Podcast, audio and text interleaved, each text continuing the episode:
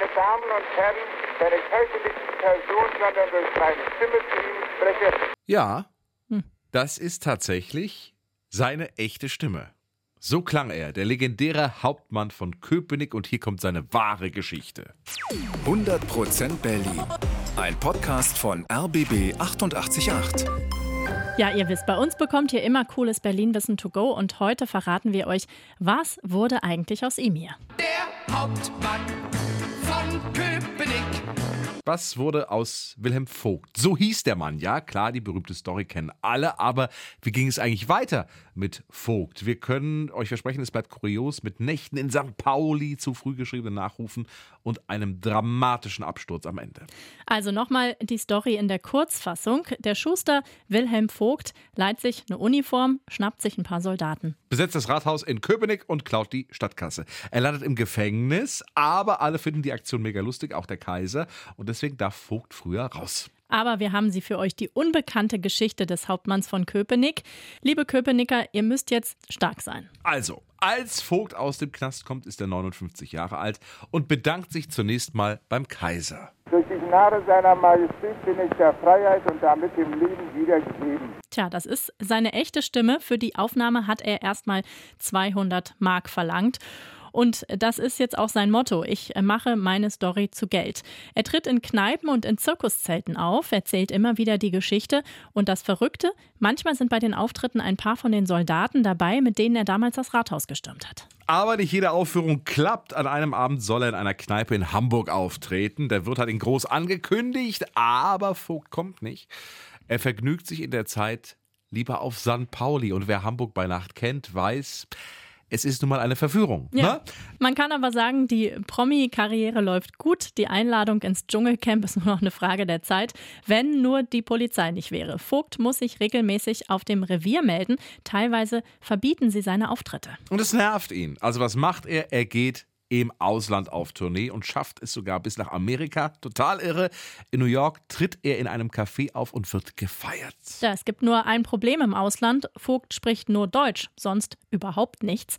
Deswegen erzählt er meist auch nicht die ganze Geschichte, sondern oft zieht er einfach seine Uniform an und brüllt ein paar Befehle. Links, auf, Augengeraté, aus, Seitengewehr, pflanzt auf. Ja, und die Menge tobt. Das Sprachproblem und auch das Polizeiproblem löst er dann so, er geht nach Luxemburg. Am Bahnhof wird er begeistert empfangen, erzählt der Historiker Mark Jack. Es ist so, dass ein zahlreiches Publikum ihn hier erwartet hatte, denn er hatte einen Auftritt. Er ist hier in Luxemburg aufgetreten im Stadtpark äh, in der Villa Louvigny auf der Bühne, wo später Udo Jürgens den Grand Prix Eurovision der Chanson gewonnen hat. Also es ist eine sehr geschichtsträchtige äh, Stätte. Ja, aber wie sieht sein neues Leben in Luxemburg aus? Er tritt weiter als Hauptmann auf, läuft in seiner Fantasieuniform durch die Straßen und bezieht eine Wohnung, die er erstmal umbaut. Er wohnte da in zwei Zimmern. Eigentlich war es nur eins, weil er hat sich einfach erlaubt, in der obersten Etage, wo er gewohnt hatte, die Wand zwischen den beiden Zimmern rauszureißen, äh, weil er hat irgendwie Angst vor der Enge. Hm. Er verlobt sich sogar mit einer Witwe. Heiraten wird er die aber nie und er kauft sich ein Auto als einer der ersten Einwohner von Luxemburg. Und dann Schockmeldung im Juni 1912 in den deutschen Zeitungen. Wilhelm Vogt ist tot. In London soll er gestorben sein. Doch das stimmt nicht. Vogt lebt. Ja, an dem Tag ist er gerade mit dem Zug unterwegs und als er aussteigt, entsteht ein Riesenchaos am Bahnhof. Alle halten ihm eine Zeitung entgegen mit den Nachrufen auf ihn. Vogt findet das alles sehr unterhaltsam. Doch 1914 ist die Zeit des Lachens vorbei. Der Erste Weltkrieg beginnt, deutsche Soldaten besetzen den Luxemburger Bahnhof. Das preußische Militär ist jetzt nicht mehr zum Lachen, sondern grausame Realität. Seine Geschichte will keiner mehr hören, auch nach dem Krieg nicht. Sein Ruhm verblasst. Das Geld, das er gespart hat, frisst die Inflation auf und in seiner neuen Heimat ist er auch nicht so richtig angekommen, sagt Historiker Jack.